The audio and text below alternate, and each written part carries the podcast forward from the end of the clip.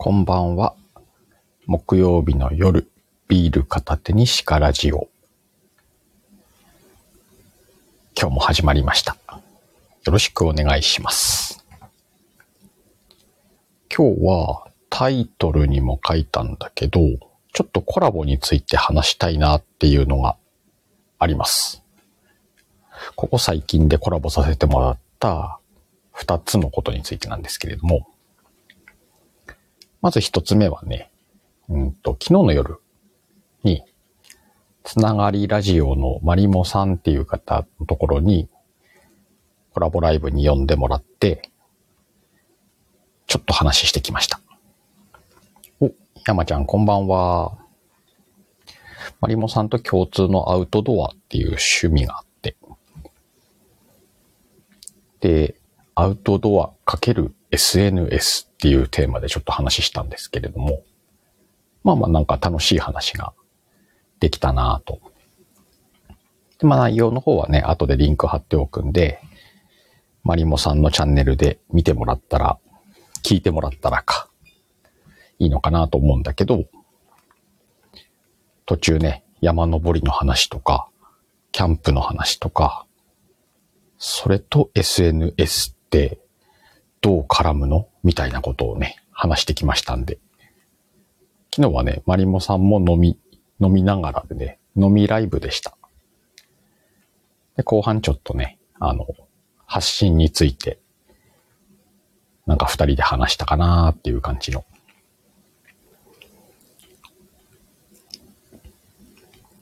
あ、そうそう、気になるでしょ？結構ね、あの、アウトドア寄りの話が前半で、後半発信の話だったかなっていう感じだけど。もちろん札幌です。そんな話をね、うんと、二人で、昨日は1時間ぐらい話したのかな。マリモさんもね、あの、ちょっと方針を変えつつも、ラジオ配信に力入れていくって言ったんでね、これからも面白い配信あるんじゃないかなと思いますので、よかったら聞きに行ってみてね。まあ、ワイワワイで相変わらず行きます。マリモさんね、なんか、すごく頑張ってるのが見えるのとか、一生懸命真面目に考えてるのとかね、いいいんだよね、なんかね。ああ、こういう配信者もいいなと思って。なんか一緒にあの、ノートも書いて、原稿記事みたいな感じでアップしてるんでね、いろいろ読んでみてくら、見たら面白い。我々読んでみたけど面白かったね。そんな感じのコラボを昨日させてもらって楽しかったよっていうのが一つ目。でもう一つのコラボは、ちょっと変わったコラボなんだけど、先日ね、うんと、Y の配信にポツッといいねをしてくださった方がいて、吉高さんっていう方なんだけど、とね、あ、誰だろうと思って、チャンネル見に行ったら、結構毎日配信されてる方で、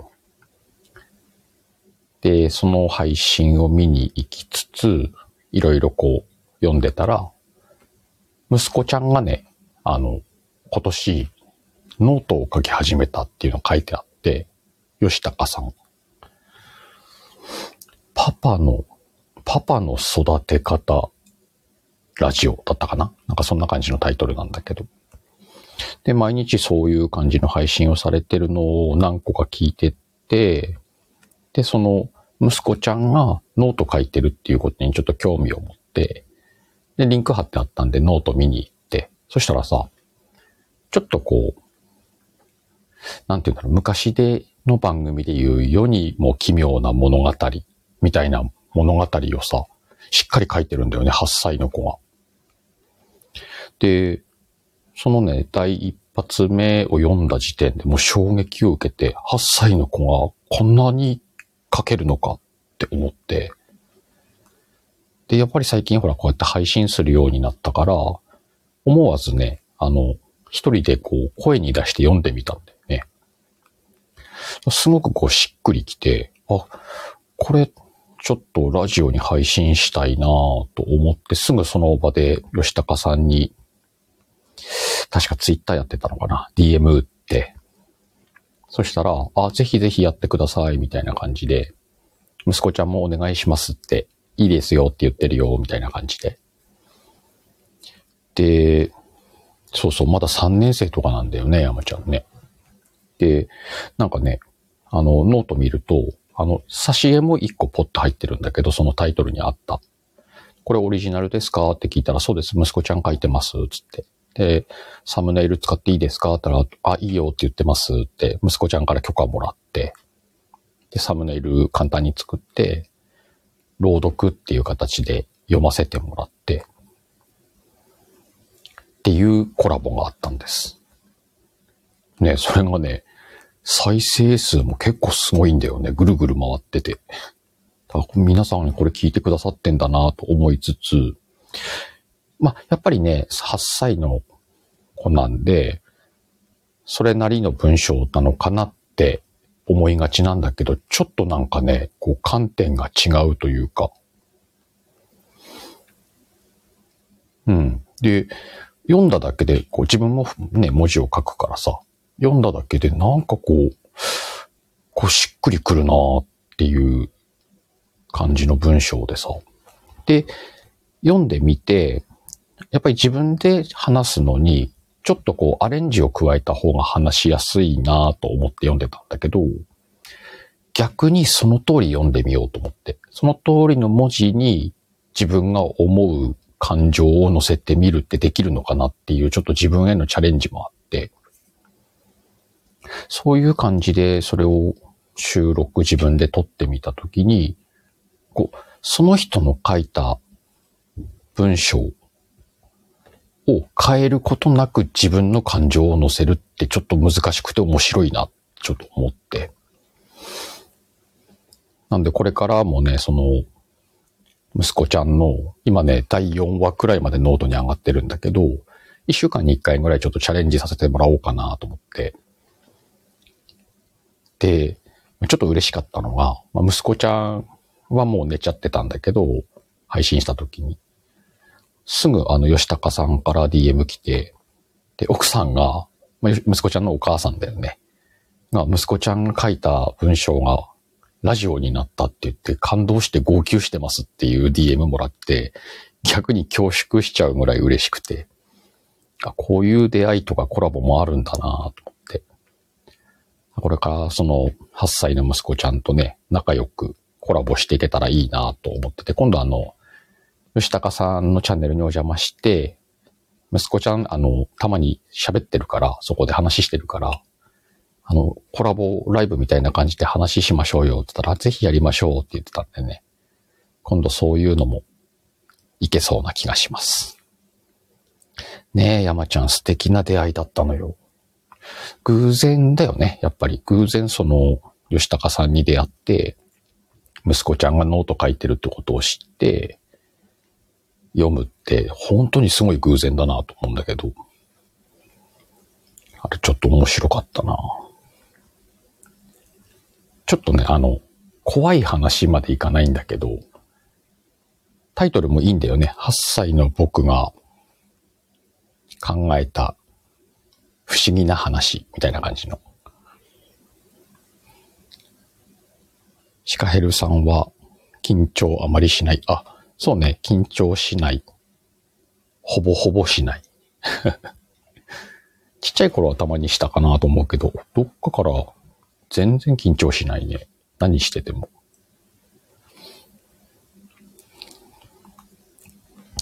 でもあの不思議な話はちょっと、なんて言うんだろう。ちょっと怖い話な、だからさ。まあ、ワイの声がちょっとこう、ま、自分で言うのもおかしいけど、ちょっとマッチしたなと思って。不思議な話を朗読するっていう楽しさをちょっと覚えました。まあ、これからもね、やってこうかなと思うんだけど。あ、どうして？すごいなって緊張しないのが？どうしてだろうね。でも緊張してた時期は多分あったと思うよ。中学校くらいまでとか。でもなんか、うん。なんでそういえばしなくなったんだろう。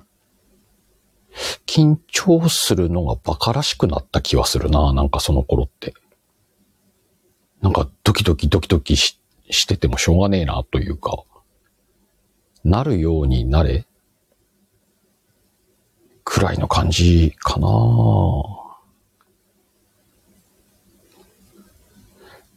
まあ、なんか気づいたら緊張しなくなってて、今なら多分、どんな状態でも喋れるだろうし、もうなんか、バッと言っちゃえばなんとかなるでしょう、みたいな、まあ、経験もあるんだろうしね、きっと。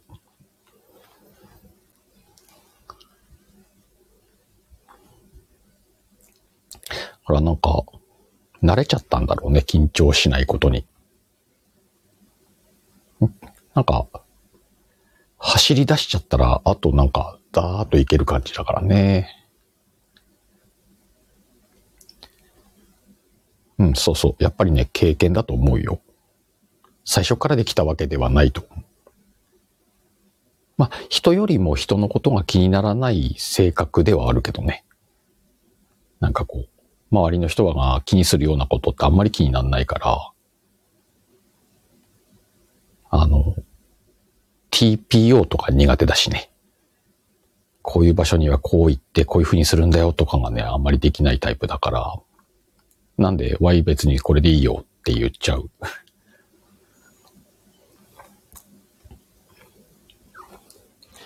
慣れる慣れる。慣れるというか飛び込むことが多いからいろんな場所に。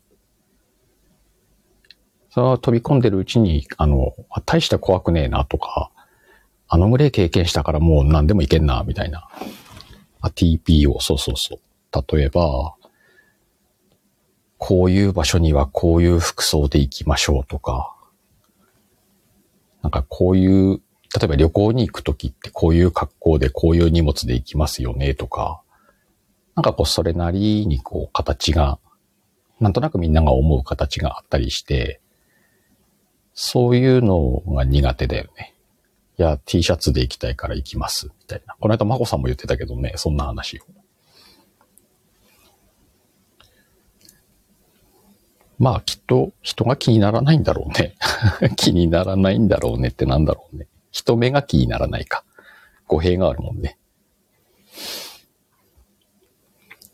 あ、そうそう。だからこのコメントのさ、山ちゃんのコメントの、Y の声色っていろいろ変化しそうって書いてもらったけどさ、なんかそうだよね。そうだよねって自分で言ったけど、なんかいろんなことができそうな気がする。その時その時でね。なんかでも自分でもこう、読む文章によって声変わるなとか思うし、例えばあの朝の140文字の裏側の時と、こうやって夜ライブするときも多分声ちょっと違うなと思うし、あとは、ね、よそ様のライブに呼んでいただいたときは、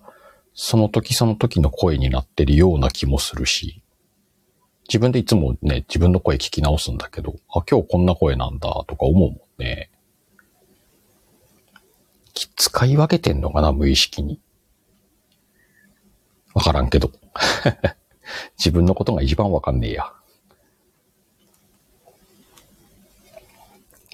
だから昨日もあのね、マリモさんところのラジオで、シカヘル先生、シカヘル先生言われて、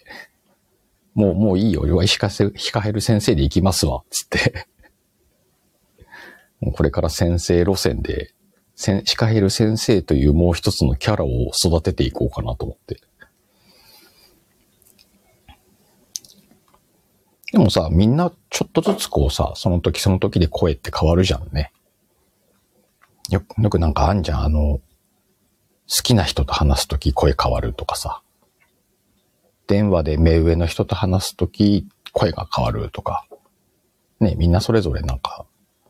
あると思うしね。それこそ嫌いな人と話すときはまた違う声だったりとかね。そういうのの一種なのかなとは思うけど。まあ声って面白いなっていうことには気づいちゃったけど。だからさ、あの、多分そういうところにちょっと意識すると、自分が相手に伝える声が変化してることもそうだけど、相手の人の声がいつもと違うとかっていうことに気づくこともあると思うんだよね。あ、なんか今日はこの感じの声は、ちょっと機嫌悪いのかなとか、なんかめっちゃテンション高いねとかっていうのは、結構わかるんじゃない？みんな。なんか機嫌悪そうだなって感じることとかあるじゃんね。あ、なんか今日楽しそうだなとかって。人ってみんなこう、その時の気持ちが声に出るのかもしんないよね。そう考えると、こう、テンションを上げて話す時の声と、なんか落ち着いて話す時の声とはやっぱり違う声になるんだろうなとか、あと速さ変わるよね、ちょっと。話夢中になってくると少しやっぱり早口になるし、なんでこう、ラジオ配信で誰か聞いてくれてるなって思ってる時は、できるだけゆゆっくりというか、ゆったり喋るように心がけてるけど、話してることがヒートアップしてきたりとか、飲む量が増えたりするとやっぱ早口になるかなと思うなあ、そうそうね。仕事の時は仕事の時の声になったりとかね。もう、あ、でもどうかな。これを聞かせるのが難しいけど、例えばせっかく接客をするから仕事中に。接客してる時のワイの声はもっといやらしいと思うよ。いやらしいってあの、いやらしい声とかじゃないよ。エロい声とかじゃなくて、あの、なんて言うんだろう。こう、ね、不快に思わせないというか、ね、聞き、耳障りのいい声というか、を意識して仕事中は出してるはず。お客様からの電話とかね、来店された方と話しするときとか。やっぱり褒めていただくもんね。あの、声がいいねとは言われないんだけど、あ、すごく内容理解できましたとか、わかりやすかったですって言ってもらうことはすごく多いから、説明させてもらうときに。その時はやっぱりそういう、こう、なんて言うんだろう。理解しやすいような内容もそうだけど、それに合った声でやってるから、仕事中の声はやっぱりいやらしいと思うよ。自分でもさ、そう思うもん。あ、仕事中っては結構ないやらしい声で喋ってんなと思うもん。使い分けはやっぱしてるね。まあでもそのぐらい声ってか変わるし変えていいしね。そっちの方が喋ってて面白いし。すぐみさん。声が前に勤めてた上司の声にそっくり。おー。助かん、たくさん助けてもらったこともあり、あ、だからその Y の声を聞いてるとなんだか安心しちゃうんだ。なるほど、なるほど。へえ、そっくりなんだ。その上司さんの声と。上司さんっておかしいか。へえ。あ、山ガール Z さんと佐藤すぐみさん挨拶し合ってます。仲良くしてね。そっか、誰かの声に似てるから安心するってこともあるんだね。声って不思議だね。あ、そうそう、だからさ、話が急に戻るけど、まあ内容ずれないんだけどさ、その8歳の僕の物語を読ませてもらって、その後、その息子ちゃんが Y の放送を聞いてくれて、で、その後、吉高さんってパパのね、ラジオで二人で話してるラジオがあったんだけど、あの、鳥肌が立つような一言があって、息子ちゃん、このシカヘルさんの朗読を聞いてどう思ったって。で、なんかさ、嬉しかったです。なんか、びっくりしましたとかそういう感想来るのかなって思ったら、息子ちゃんが言った言葉がなんかすごくてさ、あの、自分が書いた物語が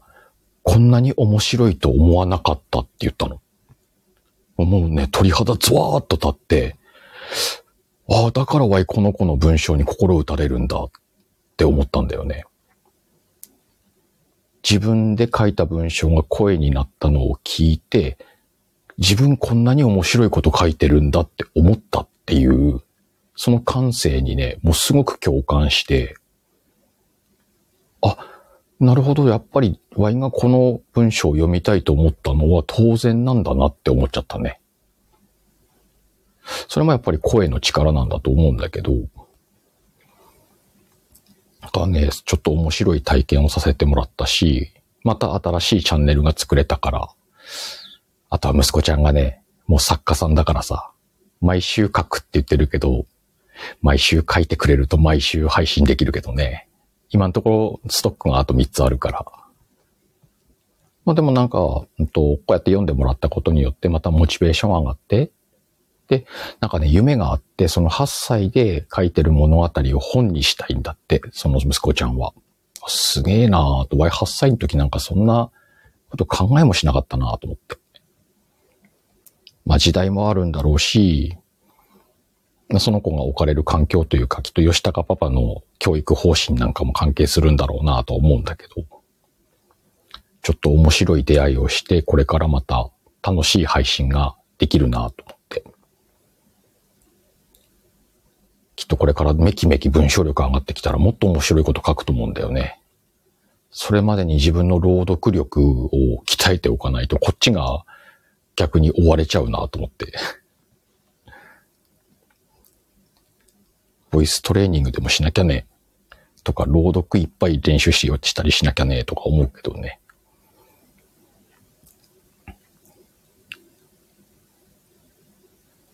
そう。あの息子ちゃんの文章を他の人もみんな読んでみたら面白いかもね。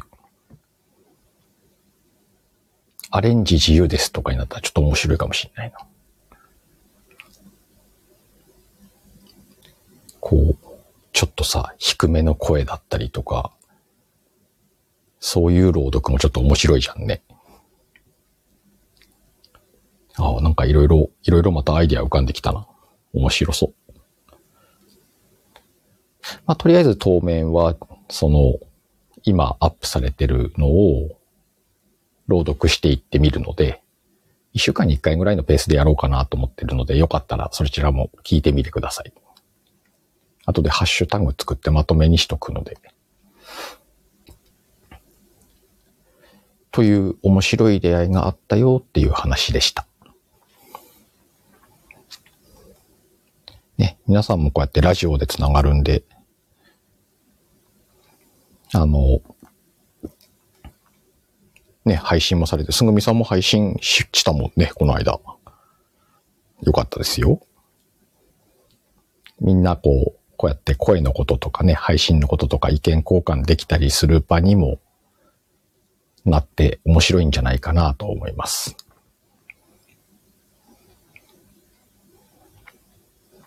どんな感じか聞いて、あ、聞いてみたいなは何、何を聞いてみたいな？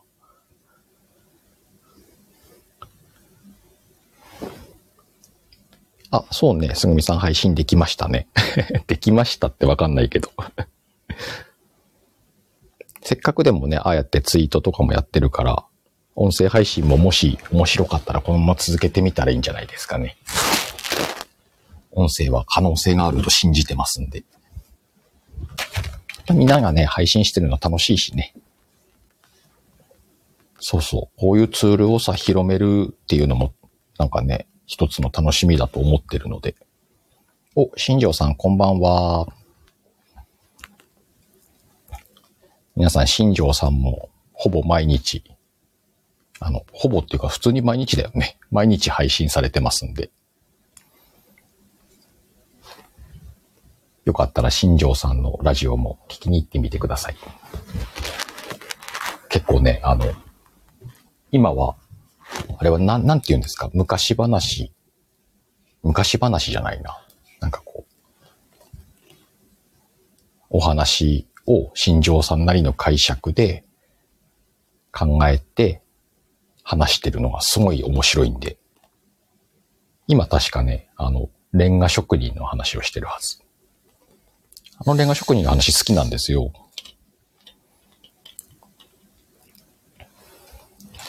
そうそう、すぐみさん、音声の時代が来ると周囲でもよく聞きますと。音だと想像力も働いて自分も聞いていて楽しい。あ、そうそう、想像力働くよね、やっぱり。なんでこの音声ってすごく楽しいと思うので、やっといて損はないのかなと。あ、そうそう。で、新庄さんの今のレンガシリーズの話って昔から好きな話で、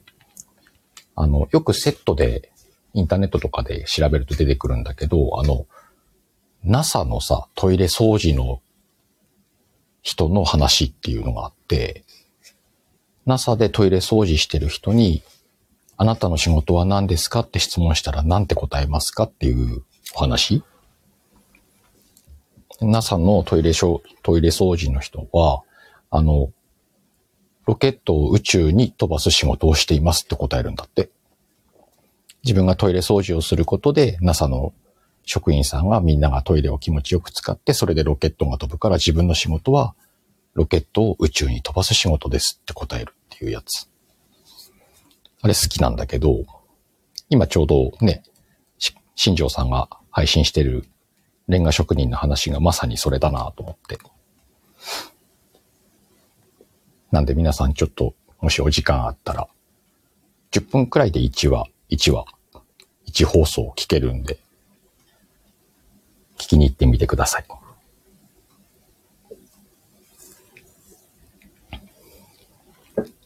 新庄さんの放送ながら聞きにちょうどいいんだよね、こう聞いてて。皆さんいろんな配信されてるんですげえなと思うから、もいろんな配信これからどんどんしていこうと思うんで。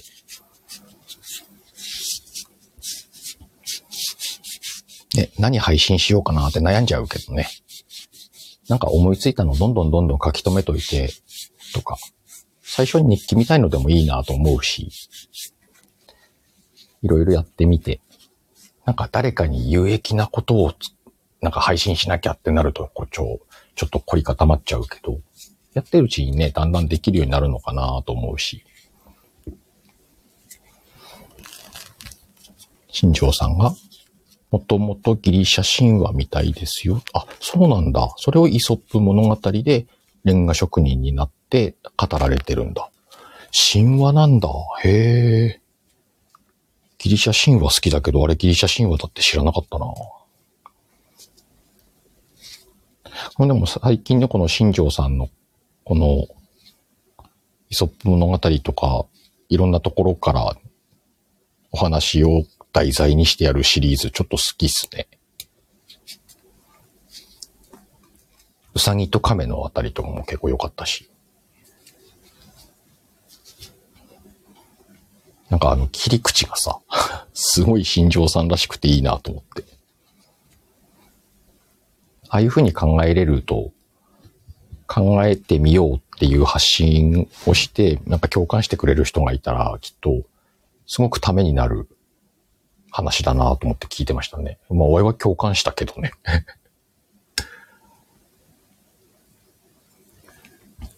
なかなかいつも楽しい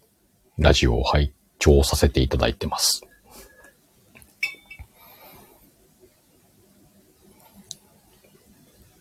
いやでも最近このいろんな方と繋がっていくのが楽しくて、またなんかテーマ作ってもいいし、テーマなしでもいいんで、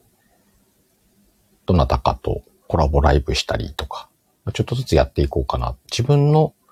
チャンネルでもやってもいいのかなと思ってるんで、急にコラボライブのお願いですって DM 行くかもしんないから、その時はよろしくお願いしますね、皆さん。皆さんって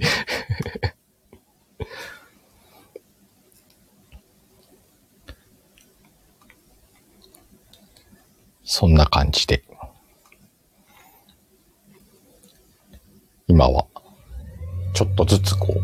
う、ラジオにかける時間を作れてきているのが楽しいです。贅沢言ったらもっと時間欲しいけどね。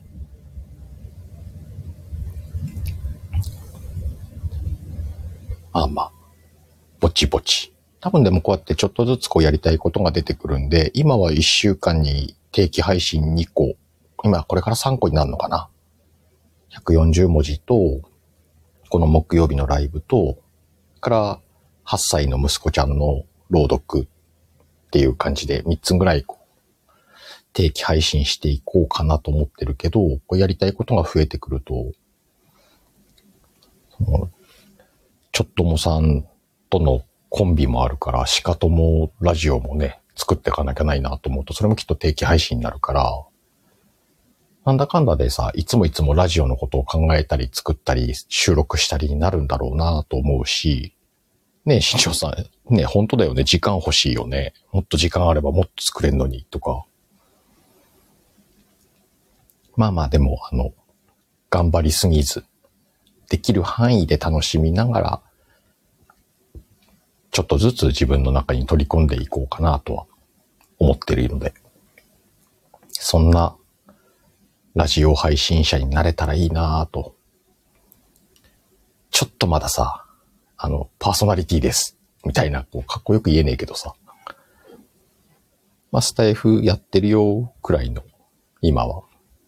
雰囲気だけど。でもね、ちょっとずつなんか聞いてくださる方が増えてるみたいなので、それはそれで励みにやっぱなるしね。嬉しいなと思って。またそれが増えてくるとさ、またやりたくなってくるしね、あれ数字って不思議だなと思って。なんでその数字には感謝しつつも、囚われないようにして自分らしい配信をしつつ、新しい自分を見つけていくみたいな。あ、ちょっと今かっこいいこと言ったな、わい。まあそんな感じの配信がしていければなと思います。今日もね、30分超えたので、一応この木曜日の夜の配信は30分くらいを目安にと思ってやってます。そろそろ終盤です。終盤ですってか まあ今日はそういうわけでコラボについてちょっと2点、最近あったコラボの話をさせてもらいました。と、つながりラジオのマリモさんとのコラボの話と、から、吉高さんのパパを育てるラジオだったかな？この辺がさ、ふわっとしてんのは申し訳ないんだけど、どちらもね、後であの、リンク貼っときますんで、アーカイブの方聞いてもら、聞いてもらってというか開いてもらったらね、リンク見れるんで、そちらから飛んでもらって、で、吉高さんの方のコラボは吉高さんとしたんじゃなくて、息子ちゃんがノートで書いた不思議な話を朗読させてもらったっていうコラボなので、うんと、配信自体は、あの、シカラジオの方に載ってるんで、100秒鏡っていうタイトルのやつ読んでもらった、あの、聞いてもらったら、それがコラボです。